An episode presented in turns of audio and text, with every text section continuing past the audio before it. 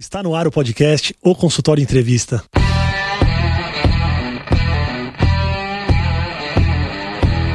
Bem-vindos, eu sou Daniel Kruglenski, médico, cirurgião do aparelho digestivo e vou entrevistar aqui especialistas em diversas áreas que vão nos ajudar a crescer na carreira, melhorar a conexão com os nossos pacientes e a se desenvolver na profissão.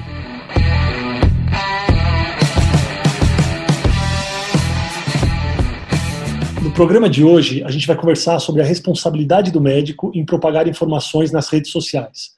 Hoje é dia 1 de abril de 2020, a gente está no meio da pandemia do Covid e o Brasil contabiliza oficialmente 6.836 casos, com 241 óbitos pelo Covid-19. O programa de hoje está sendo gravado por videoconferência e eu chamei dois convidados para bater um papo então sobre o excesso de informações e a nossa responsabilidade na propagação das mesmas. Eu chamei o Dr. Andrei Soares, ele é oncologista clínico do Hospital Albert Einstein, do Centro Paulista de Oncologia. Ele é diretor científico do Grupo de Estudos Oncológicos Cooperativo Latino-Americano da parte geniturinária. E também o Dr. Guilherme Fleury Perini, médico hematologista do Einstein, coordenador de hematologia do Américas Oncologia, ex-fellow do MD Anderson Cancer Center e especialista em linfoma pelo European School of Oncology. Obrigado por aceitar o convite e muito bem-vindos. Obrigado, Obrigado Daniel. Para a gente é uma honra estar aqui discutindo um pouco sobre isso. Obrigado, eu que agradeço aí vocês pelo tempo de vocês. Eu queria, eu queria perguntar um pouco sobre a impressão que vocês têm, e eu também tenho essa impressão, o excesso de informações que a gente tem recebido aí é, pelas diversas mídias. Vocês sentiram que vocês têm recebido muito mais mensagem e informações aí durante essa pandemia? Então, eu acho que com certeza sim. Eu acho que a gente está sendo intoxicado de informações uh, que a gente vem recebendo. E o pior de tudo, informações de muito, muito, pouquíssima qualidade, né? Então, hoje a gente, eu acordo de manhã, já tenho centenas de, de mensagens de WhatsApp de pessoas, uh, colegas, amigos, justamente repercutindo ou dando eco a informações que são de baixa qualidade. Isso, obviamente, para nós que somos médicos, a gente consegue uh, filtrar um pouco, mas ao mesmo tempo, para grande parte da população, isso acaba sendo um, um, fator de causar mais pânico, mais preocupação e tudo mais. Esse momento de pandemia, eu digo que, na verdade, ele não foi só, só uma pandemia, nós estamos vivendo a primeira infodemia, né? A gente pode dizer assim. Eu acho que uh, as, as mídias sociais hoje são tão presentes, a gente pegar nos últimos anos, hoje bilhões de pessoas devem usar WhatsApp, Instagram, Twitter e assim por diante. Então, a velocidade de propagação dessa informação de um ponto para outro do mundo é muito grande. Então, esse excesso, esse avalanche de informações que vem, eles vêm sem seleção de qualidade e eles são repercutidos e avaliados e interpretados, esse é o grande ponto, é, por todas as pessoas. Então, a gente vive uma infodemia onde nós temos especialistas de todos os assuntos, seja na economia, seja na saúde, ou até mesmo alguns países, que nem o Brasil, discutindo política. Então, eu acho que isso tem realmente potencializado até mesmo um pouco do terror e do medo de uma situação muito séria que a gente está vivendo. Mas, é, e aí é uma impressão pessoal minha, e na verdade é uma atitude que eu tenho tomado no dia a dia. Eu, eu diminui muito a minha leitura desses, desses trabalhos que chegam via WhatsApp ou via grupos. E antes eu estava lendo tudo, a gente fica com uma ânsia de, de querer saber o, o que está de mais recente de informação e de tratamento. Mas eu cheguei, faz uns dois dias que eu parei de ler, sabe? Eu, eu, eu me deu uma estafa, eu falei, eu vou parar de ler porque a gente fica meio doido. Vocês têm feito essa triagem? Vocês leem tudo que chegam para vocês? Como é que vocês fazem isso? Eu venho lendo tudo, viu? Eu tento, é, obviamente, é, a gente, de novo, tá no, no olho do furacão, ou pelo menos começando agora os números aumentarem no Brasil, eu ainda não consegui me desligar.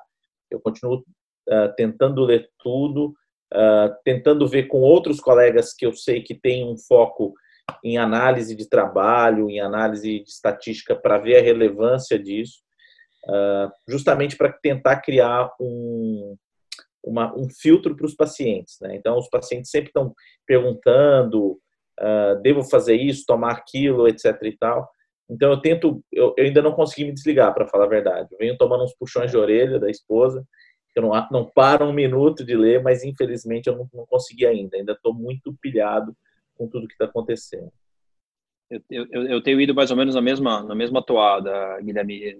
Meu consumo de informação atualmente é muito alto, muito alto, porque você continua estudando o que você estuda. A gente vê até que a gente tem é, tem visto muito mais coronavírus, tem estudado até uma especialidade que não é nossa diretamente relacionada, mas assim, eu tenho lido muito, eu procuro ler toda a informação que eu recebo, mais ou menos como o Guilherme falou, a, a minha ideia de tentar filtrar um pouco isso é primeiro ver o que eu estou recebendo, aonde foi publicado, onde foi escrito e quem escreveu. Então, a relevância dos autores versus o local que está escrito. A gente tem visto muito artigo, entre aspas, científico, é, sem ser revisão por pares. Né? A gente não tem mais artigos peer review, está tudo sendo publicado às pressas, a gente vê uma quantidade de informação sendo derrubada e, e, e colocada para todo mundo, a gente não tem muito a qualidade. Então eu procuro ver sempre o autor que está fazendo, aonde esse estudo vem, se é uma revista peer review, que revista que está sendo, e como o Guilherme falou, eu procuro discutir isso no primeiro momento com alguns grupos de colegas que também têm consumido muita informação e já está destrinchando esses estudos, e eu te falo que eu tenho usado o Twitter como uma ferramenta com pessoas que eu já interagia previamente,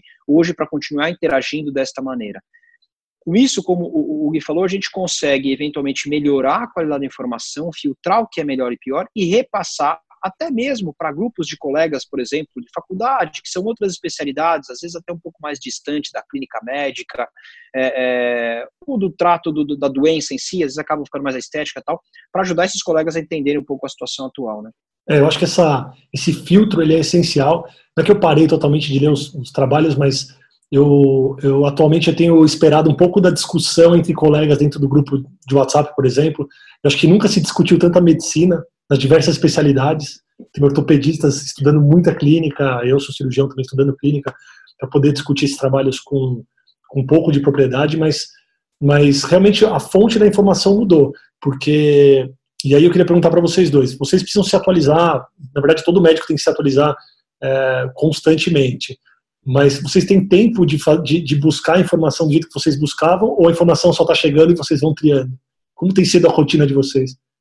Você sabe que o que o Andrei falou, eu, eu sou entusiasta também do Twitter, mas não o Twitter político, é, discussão igual a gente vê hoje bem no Brasil, mas você seguir hoje grandes uh, especialistas em, na, na sua área de, de interesse, uh, principalmente tem pessoas que, que fazem grandes uh, threads, né, que são aquelas linhas contínuas no, no Twitter de, que vai discutindo ponto a ponto. Eu acho isso super válido. Então, eu já fazia isso na área de hematologia, na área de linfoma, e agora venho seguindo cada vez mais pessoas que estão uh, se dedicando a destrinchar esses trabalhos relacionados ao Covid. Ah, seja trabalho in vitro, seja trabalho clínico.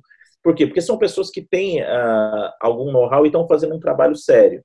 Então, com isso, você, você consegue filtrar mais. Agora, a gente está sendo bombardeado de tudo quanto é lado, né? É, o WhatsApp é todo o tempo, eu até brinco, assim, sai um trabalho novo, eu recebo ele 18 a 20 vezes, porque todo grupo vai mandando alguma coisa. Uh, então, assim, hoje, uh, obviamente, o que eu uso para ficar mais uh, constantemente atualizado é o Twitter. Uh, e, obviamente, eu, eu, assino uma série de, de alertas de, de Google, do próprio PubMed, que vão me mandando isso por e-mail. Então, às vezes, eu estou no trânsito, eu estou esperando um paciente, eu, eu consigo, no celular, me atualizar um pouco mais rápido. Legal. Eu tenho, eu, eu, tenho usado duas, duas fontes. Uh, uh, que nem o Gui falou, uh, o Twitter a gente usa muito, na verdade, e a gente já fazia isso porque você acaba tendo até uma discussão, você faz os editoriais dos artigos lá com as pessoas que às vezes estão publicando o que fizeram, e o contato é muito próximo. Então você consegue hoje trocar ideia, saber uma experiência ali específica de alguém que começou já a viver isso na Itália, na Espanha previamente, e você vai discutindo, e algumas pessoas vão discutindo junto e vão trazendo, quer dizer, então não só a informação do estudo, até a evolução, por exemplo, da, de como está indo a, a pandemia, assim por diante, então o Twitter é muito bom. E claro, em algumas, alguns pontos específicos eu tenho feito essa busca ativa, né, então, por exemplo, a gente acabou de escrever um, um artigo de revisão, a gente vai usar até como protocolo de, de institucional de tratamento de alguns tumores no AIS, tem, por exemplo, em época de, de Covid, né, porque Hoje está todo mundo sendo impactado em relação a esse tratamento, né? Então, a gente está postergando cirurgias eletivas ou não, e eu acho que essa palavra eletiva é um pouco complicada. Eu chamaria mais de cirurgia adiável ou inadiável. Por exemplo, você, Daniel, que, que opera câncer de cólon, você não precisa operar urgência, você pode marcar daqui uma semana uma cirurgia de câncer de cólon, porque tem risco de perfurar, de sangrar, de, de obstruir. Ela é eletiva, ela está sendo marcada, está preparando o paciente, mas ela é inadiável. Então, acho que esse negócio de eletivo e não eletivo deveria mudar. Então a gente fez uma revisão muito grande. Então, uma acabei avaliando muito em relação à oncologia, né, dentro da, da infecção, tal. Então, assim, algumas coisas a gente estuda diretamente. É, outras a gente recebe essa informação, seja pelo WhatsApp, seja pelo próprio Twitter, né? Que você tá, os outros países estão algumas horas na frente, os Estados Unidos estão algumas horas atrás, e você vai discutindo tudo isso exatamente como o pessoal vai mandando. É impressionante a velocidade das informações, porque antigamente você ia buscar um artigo na Bireme, sei lá, e estava com 10 anos de atraso, 2 anos de atraso, e hoje você consegue mandar uma mensagem para o Barack Obama, se quiser. Ele pode não te responder, mas você consegue mandar essa mensagem. E, é, e, e o que a gente está vendo agora também, desculpe interromper, é uma maneira de não se esperar mais, como o Andrei falou, uh, o, o, peer review, né? Então, como você escrevia um artigo, você mandava para uma revista, essa revista mandava para revisores, esses revisores revisavam, davam as suas uh, críticas e considerações, depois ia ser publicado. Isso geralmente levava, quando muito rápido, duas, três semanas. Agora tem, tem sites de, depo, de depósito de arquivo, de artigos antes que eles são publicados, né? Antes que eles se, sejam revisados pelos pares. Isso aconteceu, por exemplo, nos dois trabalhos uh, com a cloroquina. Antes deles serem revisados, antes deles serem publicados, eles já estavam disponíveis e aí qualquer um pode uh, fazer o download e distribuir pelo WhatsApp. Então acaba que é uma coisa meio que real time. Não tem mais aquele delay de, de, de artigo científico. Terminou, a pessoa já deposita nesse site e você já está com, com ele na mão, entendeu? É, e, o que é um perigo, né, Gui, isso aí, porque assim, é, se as pessoas não são tão bem intencionadas, é, você tem, você consome uma informação, você replica e você às vezes até, né, alguém pode querer usar é, essa informação como um tratamento, porque está todo mundo desesperado. E eu digo que até os médicos estão ansiosos, porque é uma situação muito nova para a nossa geração. Isso, a gente não conseguiu viver o que é, porque é um vírus altamente é, é, é, é virulento, que infecta muita gente, ele não se comporta tão simples, ele não é uma gripezinha, a gente tem visto evoluções realmente mais dramáticas, tudo bem, tem as populações de risco, mas também tem pacientes jovens que estão sofrendo, é, e a propagação dele, assim, está no ar, né, a gente não vê, né, quando a gente fala de outras infecções, às vezes você consegue se proteger de alguma maneira, então, é, essas informações, pelo lado bom, que elas estão rapidamente disponíveis, por outro lado, é um perigo, porque elas não são avaliadas e balizadas para que realmente se aquilo é uma qualidade de informação ou não, né, então, é, é, eu acho isso muito importante é, a gente tomar cuidado com essas informações. Vocês têm, um, vocês têm esse número de quantos desses trabalhos que ficam nessa, eu vou chamar de incubadora de trabalhos, de quantos desses trabalhos é, eles, eles realmente é, são confirmados depois da revisão? Não, geralmente eles são publicados, mas de novo, a gente não sabe aonde, né? Existe uma grande diferença entre você publicar numa revista como New England e uma revista, obviamente, que nem necessariamente precisa ser indexada. É... A, gente, a, gente, até te interrompendo, Gui, a gente que, que publica, a gente, depois de um tempo que você entra lá como, como uh, uh, o contato do, do corresponding author, por exemplo, do seu estudo, você começa a receber é, todos os dias 10, 20, 30 revistas que são caça-papers. O cara fala, não, vem põe seu estudo aqui. Você vai olhar a revista, a revista é super, sabe, não tem nenhum tipo de crédito, mas assim, os caras ficam te mandando e-mail pedindo pra você mandar qualquer coisa só para que eles publiquem, só para que eles rodem, entendeu? A revista. Isso é terrível. Uma pausa breve na entrevista para um recado muito importante.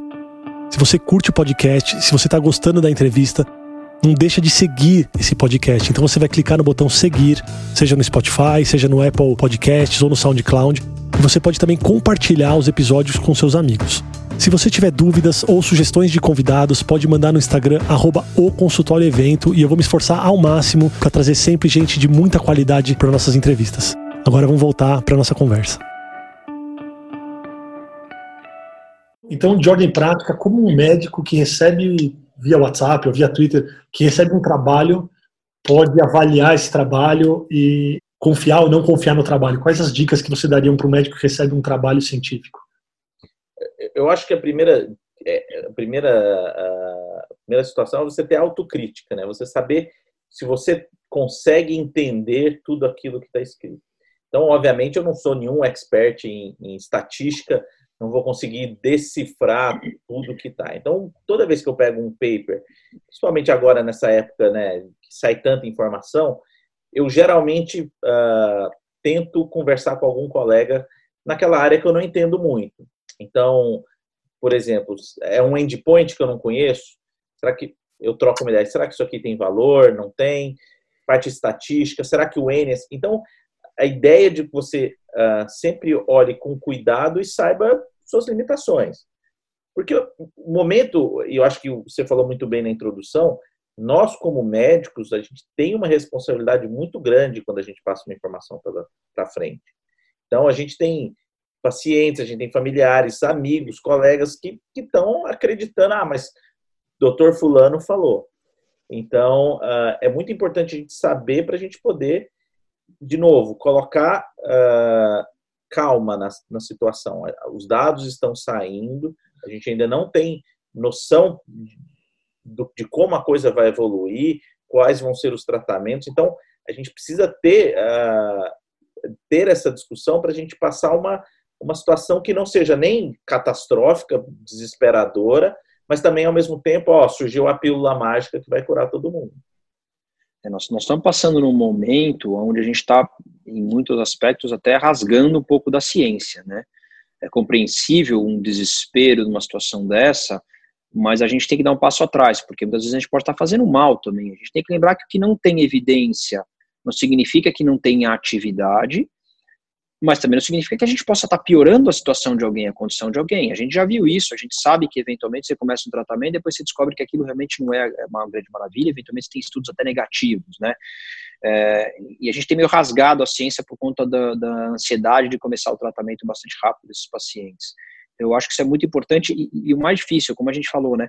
Como isso está tudo muito aberto, a informação é muito difícil. O Daniel citou aqui, a gente é tudo mais ou menos na mesma época, a gente tinha que ir numa biblioteca central, achar o artigo, pedir para a bibliotecária pegar a revista, a gente pegava a revista, fazia lá o, a, a, o xerox da revista e levava meia dúzia de artigos para estudar em casa, né?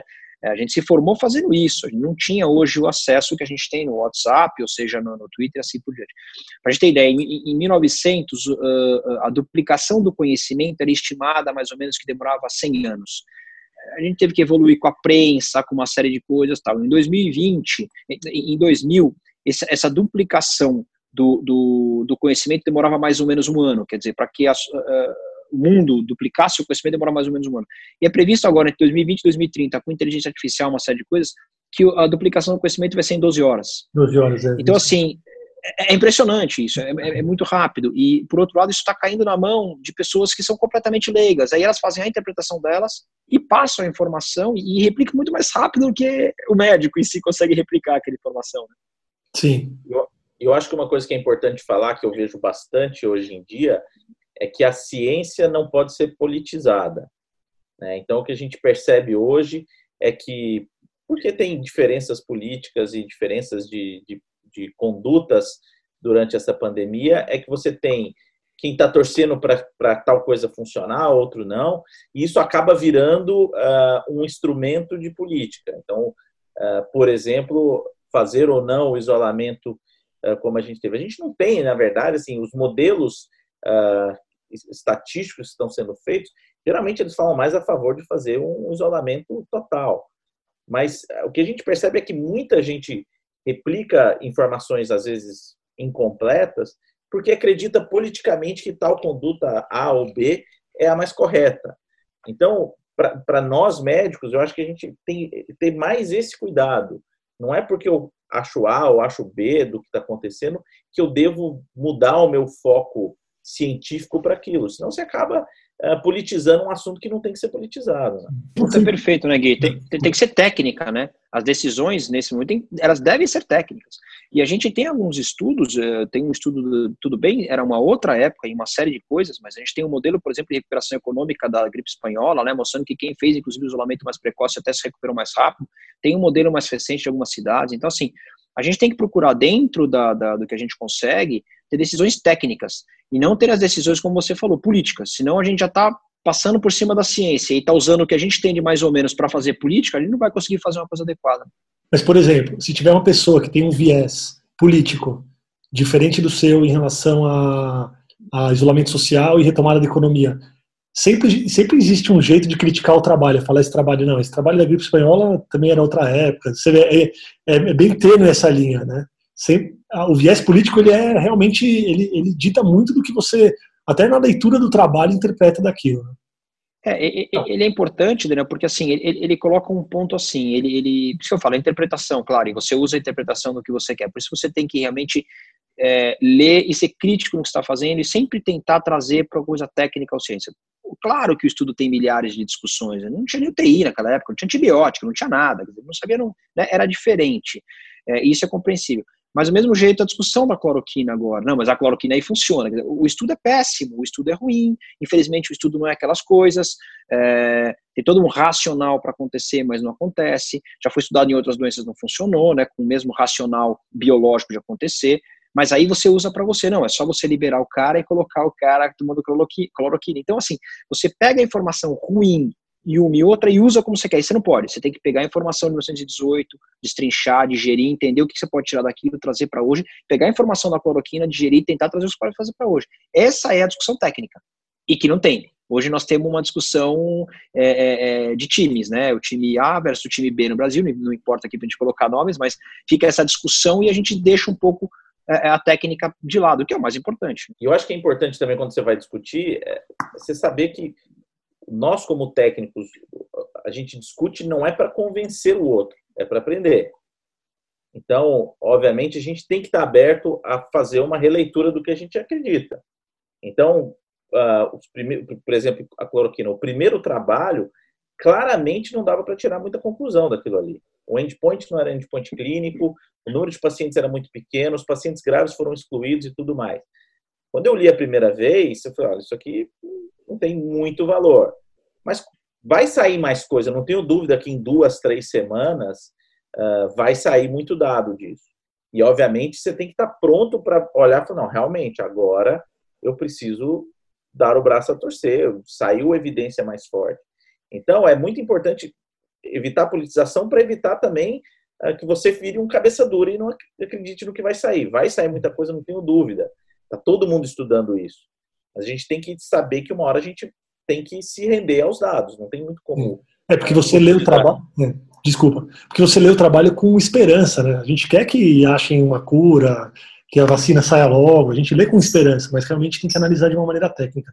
Um, um, um ponto importante para quem está ouvindo a gente, e que eu já tive essa discussão até com comunicadores, e não tem muito a ver com a medicina em si, mas tem a ver com qualquer pessoa na, na internet. Antes de você repassar uma informação, respira, pensa por 30 segundos se é útil para alguém você repassar isso, se vale a pena você repassar isso, se você não vai torrar todo o seu filme e se você não vai ser antiético e, se realmente vale você dar um forward numa informação. E às vezes, às vezes a gente não consegue esperar um ou dois segundos ou 15 segundos para analisar essa informação. Todo mundo que eu conheço já repassou um fake news, por, assim, pode ser coisa é, pequena, não precisa ser um negócio catastrófico, mas a sensação é muito ruim de você repassar um negócio que não era verdade, o que e, então vale a pena a gente pensar aí por 10 segundos antes de encaminhar alguma coisa para alguém. Você sabe que todo mundo, eu enxergo que todo mundo tem um pouco da vontade de ser jornalista, né? De dar o furo da informação. Então, você recebe num grupo, nós chamamos de WhatsApp, que acho talvez é uma das, talvez a mais utilizada, né? Desses, desses grupos de conversa. Você já quer passar para aquele monte de outros grupos, né? Então, você quer ser o cara que vai dar o furo da informação, o cara mais ligado, e muitas vezes você cai, cai numa dessa. Então, hoje em dia eu tenho cada vez feito mais isso. Claro, quando você pega uma piadinha, uma, você vai e repassa para todo mundo a risada, né? Uhum. Mas quando você pega uma informação, talvez que tenha um certo impacto, o que eu tenho muitas vezes feito é, bom, dá para entrar ou não, porque às vezes é um print, né? É um print, não vem com a referência tal. É, quando tem, você clica para ver se é o site, não é assim por diante. É, quando você, quando uma pessoa manda né, um gráfico lá, uma foto de um gráfico hoje, né, ah, aumentou o número de, de, de, casos ou não, a curva, o isolamento, porque tem todos esses detalhes hoje em dia, né, falando em, em fake news, que o cara que defende o isolamento vai fazer um gráfico do jeito, aí a primeira coisa que eu faço é fonte. A primeira coisa que eu peço pro colega quando me encaminha é fonte. Onde? Ah, não vi, alguém do grupo mandou, bom, esse espero, esse não vê. Ah, não, olha, tá aqui, site tal, assim, acessado, aí você pega, você repassa e você vê.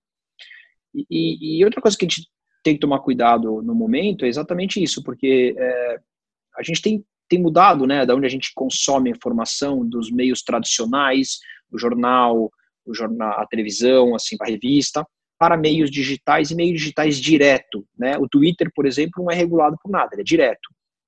Então, agora, por outro lado, quem controla o que está sendo colocado lá? Quem controla o que está sendo colocado num blog e está sendo repassado? Ninguém controla, não tem controle. Por este lado, a não ser que você conheça e confie demais na fonte, aí volta no que nós estamos conversando no início, o Guilherme também falou, a gente usar o Twitter e seguir pessoas que a gente confia e sabe que são pessoas idôneas e sérias. Fora isso, é, você não tem segurança daquela informação. Querendo ou não, aquela grande mídia antiga, que é criticada por muitos aspectos e usa politicamente algumas coisas, mas quando ela passa informação, quase que de maneira geral a informação ela não é, é, um fake news. Ela pode ter um viés político, ela pode ter um viés, mas ela não é uma fake news. Então, querendo ou não, você tem essa segurança. Né? E na internet, quando você lê blog, você tem aí algumas ferramentas de confirmar se isso é fake news ou não. Então, você consegue jogar lá, né? É, tem sites que você coloca para ver se a notícia é fake news ou não, porque já foi meio pesquisado. Isso é bastante importante com essas informações que vêm, principalmente quando vem de blog ou comentário de alguém, tal, não é um artigo científico, alguma coisa nesse sentido. Acho sempre fundamental procurar em algum lugar assim. Vocês acham que a linguagem dos artigos científicos deveria ser, ser mudada ou, ou, ou ser, os artigos deveriam ser escritos de uma maneira mais leiga?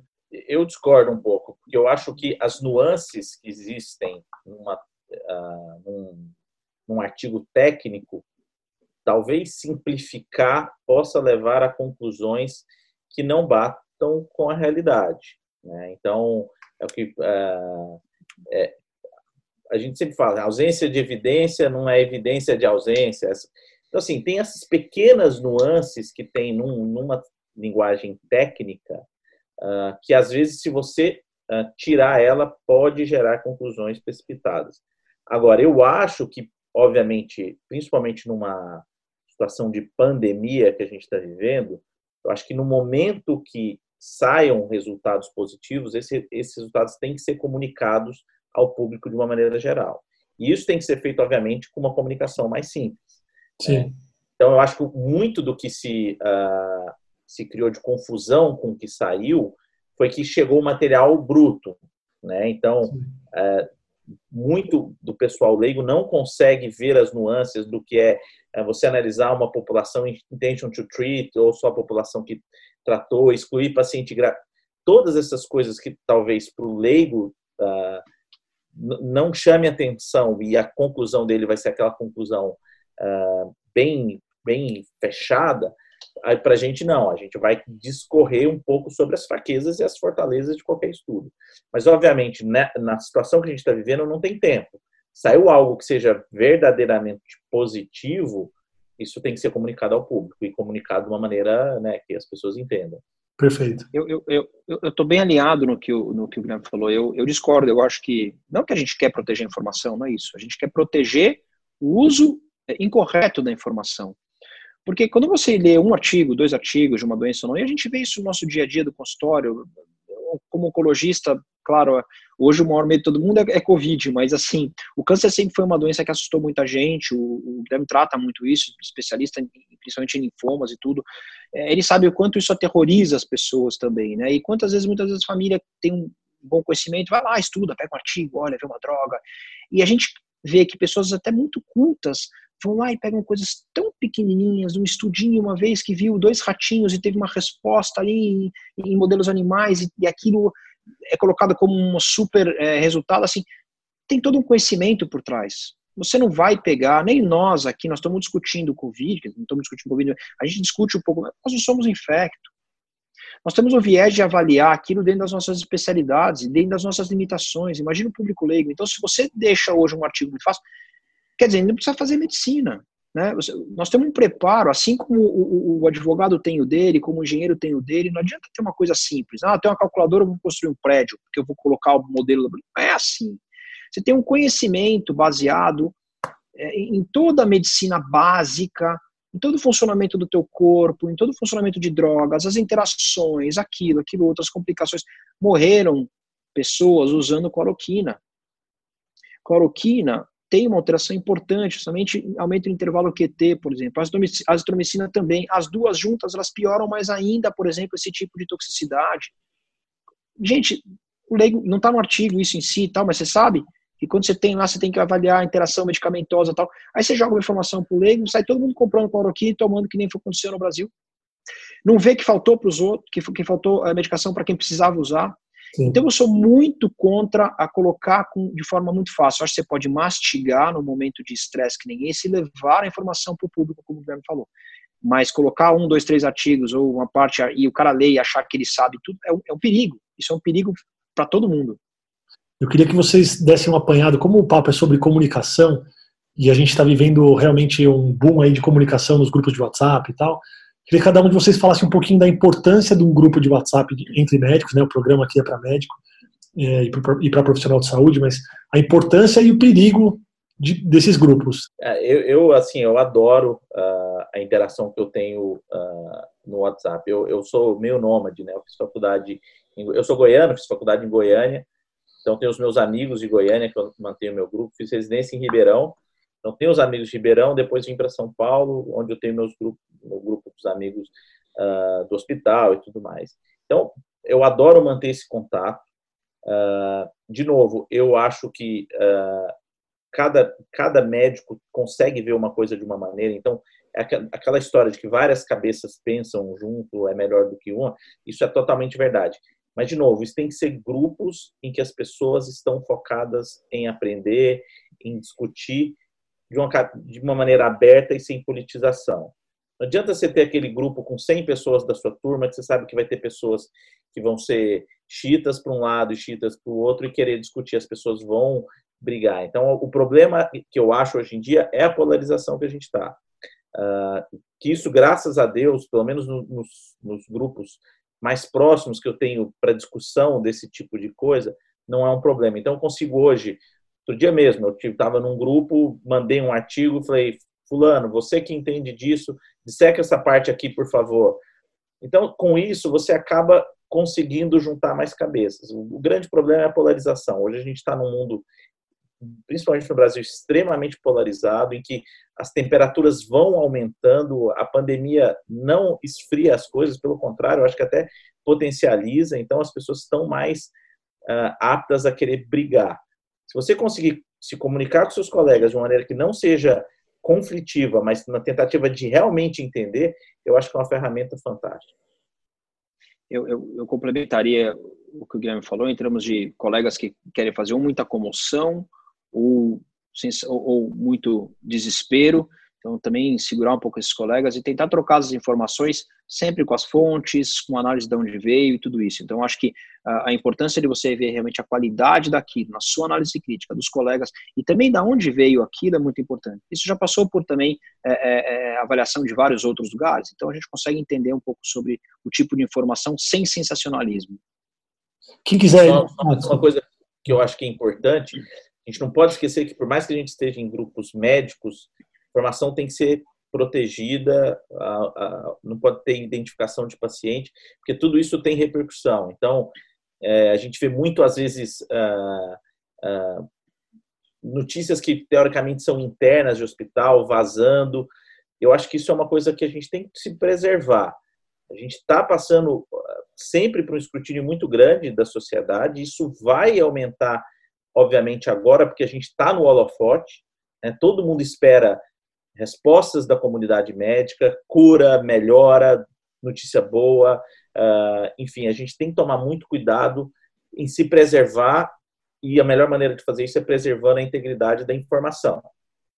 Sim, concordo plenamente e eu acho que se você vai passar uma informação sigilosa, que ela seja direto para a pessoa, por telefone talvez, ou ao vivo, mas nada gravado que possa ser compartilhado, porque realmente a gente tem que respeitar aí a parte ética como a parte até, até é, civil, né, de respeito entre as pessoas. Se alguém quiser procurar vocês, pode falar as minhas de vocês, Guilherme, Andrei, por favor aí. Ó, eu eu, eu sou muito ativo no, no Twitter, é a, é a, rede social que eu mais gosto. De novo, quem entrar vai ver que praticamente eu só entro em discussão científica, nenhuma discussão política. Uh, é arroba Gui Perini, Gui de Guilherme, né? Perini, meu sobrenome. Uh, tô, acho super legal a gente interagir e aumentar o número uh, de brasileiros no Twitter focados em ciência. Isso já é super grande nos Estados Unidos. Eu, esse ano, tive uh, o privilégio de conseguir participar uh, de um consórcio em leucemia que publicou uh, só de médicos que se juntaram no Twitter para levantar dados. Então, Legal. é uma ferramenta muito bacana, mas tem que ser né, tem que colocar a focinheira para entrar. Não é para entrar para brigar, para politizar, não. A gente está lá para discutir ciência. Legal. É, eu, vou, eu vou deixar, como o Guilherme falou, o contato do Twitter também, se alguém quiser seguir. Eu, eu só uso o Twitter para ciência, só uso o Twitter para medicina, principalmente focado em oncologia. É, meu Twitter é arroba Soares Andrei, o Soares com S maiúsculo, o Andrei com A maiúsculo. Eu vou deixar meu e-mail também, se alguém quiser escrever alguma coisa, é dr.andrei, com Y, o Andrei, arroba uol.com.br. Esquece do ponto depois do dr, tá? dr.andrei, arroba uol.com.br. Obrigado pela oportunidade, viu, Daniel? Obrigado, Gui. Valeu, valeu. Abração. Obrigado, pessoal. Eu que agradeço, viu? Obrigado, Obrigado. mesmo. Obrigado por você que está ouvindo o podcast. Se você gostou, compartilha, curte com os amigos. Se você tiver alguma dúvida, pode mandar no arroba ou consultório evento no Instagram e eu espero você no próximo episódio. Um grande abraço.